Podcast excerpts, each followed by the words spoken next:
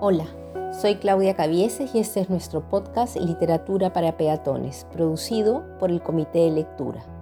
Recuerden que la idea es compartir con ustedes pequeñas lecciones de literatura en un estilo coloquial y sencillo, alejado de lo académico. Hoy les hablaré del último autor italiano que de alguna manera cierra la famosa triada iniciada por Dante. Me estoy refiriendo a Francesco Petrarca, que nace en 1304 y muere en 1374. También mencionaré sobre todo una de sus obras más famosas. No es mi ánimo realizar un resumen de la vida de Petrarca, pero al menos me gustaría mencionar un par de detalles curiosos sobre esta.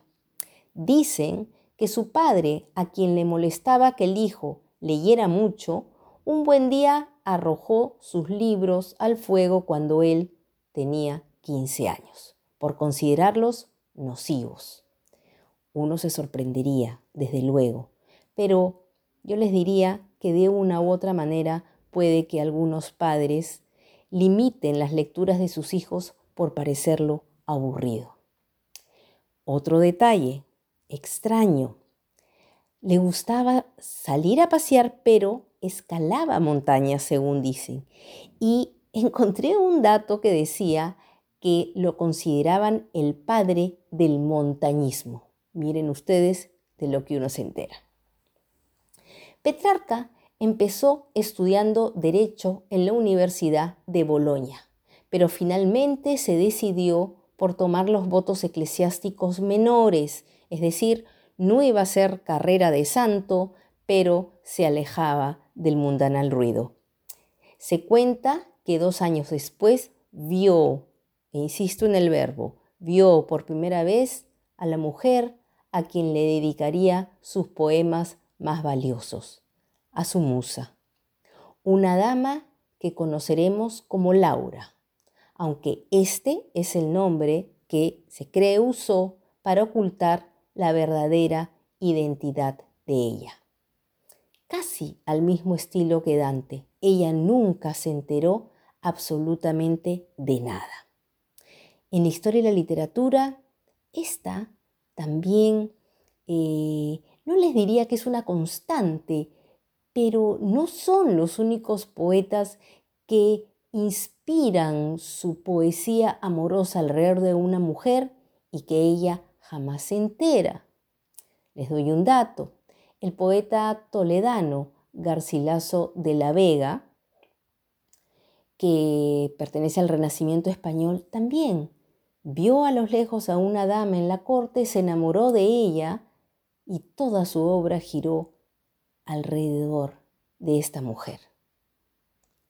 Petrarca Ganó fama en vida por sus trabajos literarios, además se esmeró por buscar la perfección en sus obras, las revisaba una y otra vez. La gran mayoría está escrita en latín, considerada una lengua de nivel superior, culta. Y es así donde logra ganarse el homenaje y ser reconocido por el propio Senado. Su obra más difundida lleva por nombre Cancionero, publicado originalmente como poeta, poemas en vida de la Madonna Laura y poemas en muerte de la Madonna Laura.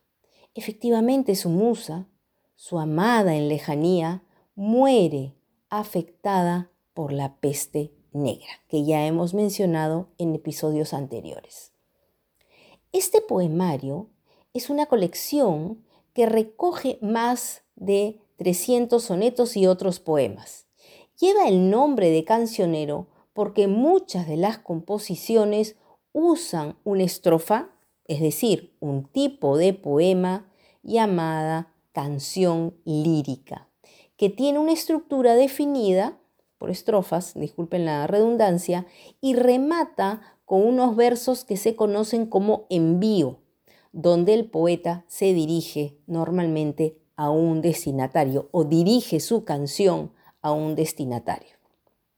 Si alguna vez se animan a comprar el cancionero de Petrarca, pidan, se los recomiendo, los poemas de Petrarca. Yo lo hice una vez y me dijeron que solo tenían cancionero de los Beatles. En verdad. Hay que destacar que es evidente que la esencia de los poemas radica en hablar de la perfección física de la amada, que evidentemente por la época también va de la mano con su perfección moral. Al igual que la poesía del Dolce Stil Novo, la dama es inalcanzable, es inasible, distante. Dice uno de los textos. Si no es amor, ¿qué es esto que yo siento? Mas si es amor, por Dios, ¿qué cosa es y cuál? Si es buena, porque es áspera y mortal. Si es mala, porque es dulce su tormento. Si ardo por gusto, ¿por qué me lamento? Si a mi pesar, ¿qué vale un llanto tal? Oh, viva muerte, oh delectuoso mal, ¿por qué puedes en mí si no consiento? Y si consiento error grave es quejarme. Entre contrarios vientos va mi nave que en alta mar me encuentro sin gobierno, tan leve de saber de error tan grave, que no lo sé, que quiero aconsejarme y si tiemblo en verano, ardo en invierno. Cuando uno revisa la historia de la literatura y los poemas de amor de diferentes etapas, puede reconocer una constante en muchos de ellos, la contradicción. Muero porque no muero. Si es buena porque es áspera y mortal, si es mala porque es dulce, si ardo con gusto porque me lamento. En fin, la misma contradicción que hace indefinible el sentimiento amoroso. En Petrarca además el poeta sufre porque nunca alcanza el bien deseado. Es un amor contemplativo, un amor que idealiza a esta dama lejana y luego la muerte se la arrebata. La poesía de Petrarca une de un lado la pureza de las virtudes cristianas presente a lo largo de la literatura de la época y los principios estéticos de la antigua cultura grecolatina, la simetría, la perfección. El poeta encarna los valores del, humanismo, el hablar del yo que se dirige a este tú y nos lleva camino al renacimiento. Nos ganó el timbre. Más allá de lo que mande la teoría, Considero que lo importante para compartir hoy como peatones es que creo que Petrarca realmente nos deja una poesía dulce, agradable al oído, musical, una posta que luego tomarán muchos poetas del Renacimiento y posteriores. Benditas las palabras con que canto el nombre de mi amada y mi tormento, mis ansias, mis suspiros y mi llanto y benditos mis versos y mi arte, pues la ensalzan y en fin mi pensamiento, puesto que ella tan solo lo comparte. ¿Qué recomendaciones les puedo dejar para hoy? Y de nuevo voy a lo mismo que he venido repitiendo en los episodios anteriores. Si les gusta la poesía, busquen los poemas del autor que, del que he hablado hoy día. De hecho, en Internet pueden encontrar varios. Los invito y convoco a leer poesía. Creo que es un género marginado, castigado, casi puesto en la esquina del salón. Y poesía hay para todos los gustos, para todos los ánimos, para todo aquel que dice que no tiene sensibilidad poética. Whitman, Borges, Becker, Blanca Varela, Luis Hernández, Pessoa, Neruda, Octavio Paz, Eguren, Vallejo, Alejandra Pizarnik, Elvira Sastre, y la lista es interminable. Hay dos páginas web que tal vez puedan consultar que tienen un buen menú de poetas y de verdad para todos los gustos. Una es Ciudad Seba con S de sapo y B de vaca y la otra, que quizás algunos conozcan, Poemas del alma. Les reitero la invitación, sumérjanse en poesía de vez en cuando, hace bien. Estimados peatones, Antes de terminar este episodio, quiero agregar hoy una sugerencia.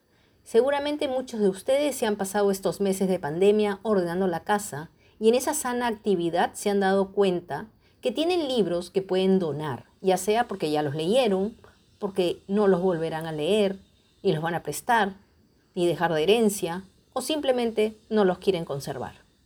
Hay muchos lectores esperando por ellos, y para que lleguen a estas manos hay varios proyectos que hoy y el próximo lunes compartiré con ustedes. Busquen en Facebook o Internet, pues tiene su propia página, La Cocha de Libros. Entre sus proyectos está la reconstrucción de la biblioteca del penal Castro Castro que sufrió un incendio este año. También tenemos la Asociación Cultural Tierra Baldía, que tiene por objetivo la difusión de la cultura, arte, música, literatura y está organizando una biblioteca de acceso público. Pueden contactarse con su directora Rebeca Fuensalida a través de su página de Facebook o Instagram. Busquen también a Javier Gamboa con su inspirador proyecto Libros para crear oportunidades. También tiene su página en Facebook y en YouTube pueden ver cuál es el objetivo de su trabajo, incentivar la lectura y mejorar los aprendizajes en niños de bajos recursos. En todos los casos se aceptan libros de todo tipo, novelas, cuentos, diccionarios, enciclopedias, incluso en inglés. La próxima semana entonces les prometo que les daré algunos datos extras. Me voy. Y recuerden que para viajar lejos no hay mejor nave que un libro. Nos vemos. Cuídense mucho. Cuiden a los suyos.